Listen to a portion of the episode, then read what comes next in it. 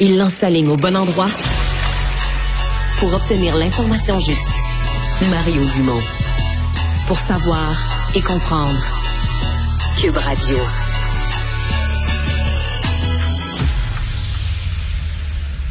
Alors tout de suite, on va aller rejoindre Yves Poirier qui est à l'Estérel dans les Laurentides, là où a lieu vers l'heure du dîner une fusillade. Bonjour Yves. Bonjour Mario. Alors, euh, quels sont les derniers développements? On parle toujours de trois, trois victimes, trois personnes visées? J'ai vérifié avec la Sûreté du Québec, Mario. Nous, au départ, on avait, quand je dis nous, là, la plupart des médias d'information, on parlait de trois personnes. Là, la SQ nous dit ce soir elle parle cet après-midi, pardon, elle parle d'une personne visée au moins. Est-ce qu'il y avait d'autres individus autour de lui? Probablement, Mario. Mais ce que je vous dis, là, à cette heure-ci là, de la journée, c'est qu'il y a au moins une personne qui a été atteinte de projectiles vers midi 45 sur ou dans le secteur là, du terrain de stationnement du complexe hôtelier L'Estérel. Et là, ça va peut-être surprendre les gens, là. Comment se fait-il que c'est rendu qu'on tire aussi loin, qu'il y a des, décharges d'armes à feu? Écoutez, ça se peut, et c'est arrivé vers 13 heures cet après-midi. En effet, à côté d'un complexe hôtelier très populaire, le complexe L'Estérel dans les Laurentides, alors qu'on amorce, Mario, un long week-end. Alors, vous devriez voir un peu l'état d'esprit des gens qui arrivent. Je ne dis pas que c'est la panique, loin de là, mais il y a beaucoup de points d'interrogation le vois là sur le visage des gens. Le tard, évidemment, questionne le Oui, parce que là, c'est ça, vendredi, vendredi 16h30, là, les gens qui ont réservé pour le week-end de l'Action de grâce, qui ont réservé forfait golf, parce qu'il y a un terrain de golf là, juste à, même le site, etc., ou forfait, forfait spa, t'arrives avec tes valises, puis il y a un cordon policier. Là. Oui, j'irai plus dans le spa, Mario, parce que je te dirais que c'est assez frisquet dans les Laurentides en ce moment-là. Je jouerai pas une partie de golf. Mais ce qu'on peut dire, là, pour revenir à la nouvelle du jour, et ça, c'est notre collègue Félix Séguin du bureau d'enquête qui m'a appris l'information tantôt. L'homme visé, Mario, s'appelle Valérie Tarasenko. C'est un homme d'affaires qui est né à Moscou, qui est basé à Miami, mais qui possède ici à l'Estérel, dans les Laurentides, une résidence. Et ce que Félix Séguin me disait de source sûre, c'est que Tarasenko, semble-t-il, s'est fait beaucoup d'ennemis au fil des ans à la suite de transactions commerciales. J'en sais pas plus, mais semble-t-il que certaines transactions ont déplu à plusieurs personnes. Et ce que des voisins dans le secteur nous disent, ce qu'ils remarquent depuis quelques jours, quelques heures, c'est qu'il y a beaucoup de va-et-vient à la maison de Valérie Tarasenko à l'Estérel. Des gens qui ont même été aperçus où on retirait, semble-t-il, du matériel. On semblait vouloir vider en partie la maison. Bref. Euh, on va tenter de parler d'ailleurs au maire de l'Estérel. Je viens de le voir arriver. Il s'appelle John Papas. C'est un avocat criminaliste, Mario, bien connu à Montréal, qui est également le maire. Frank Papas, je crois?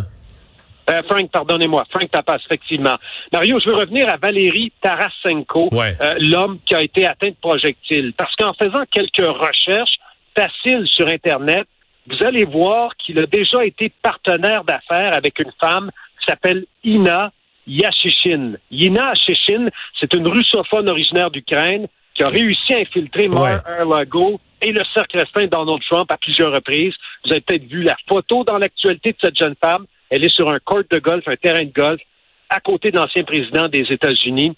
Eh bien, euh, Tarasenko, qui a été atteint de projectile, était, semble-t-il, lié d'affaires avec cette femme-là euh, jusqu'à tout récemment. Ça reste à confirmer. Donc, compte, tenu des personnages, il y, a une certaine part de mystère autour de l'événement, là.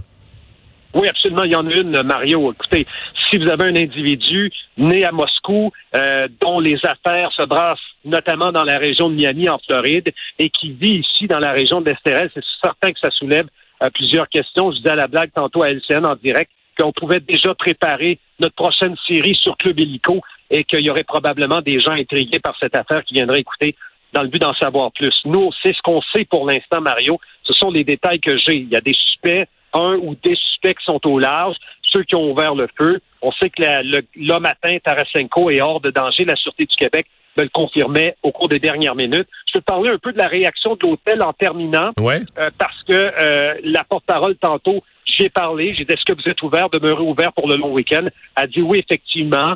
Euh, elle dit il n'y a pas eu de confinement en début d'après-midi dans l'hôtel lorsque ça s'est produit à l'extérieur. Les employés de l'hôtel, par mesure de prévention, ont quand même redirigé, Mario, la clientèle vers l'arrière du complexe. On retrouve justement le lac, euh, les spas. Il y avait quand même une quarantaine de clients en après-midi, en début d'après-midi, quand ça s'est produit. On a rencontré le personnel.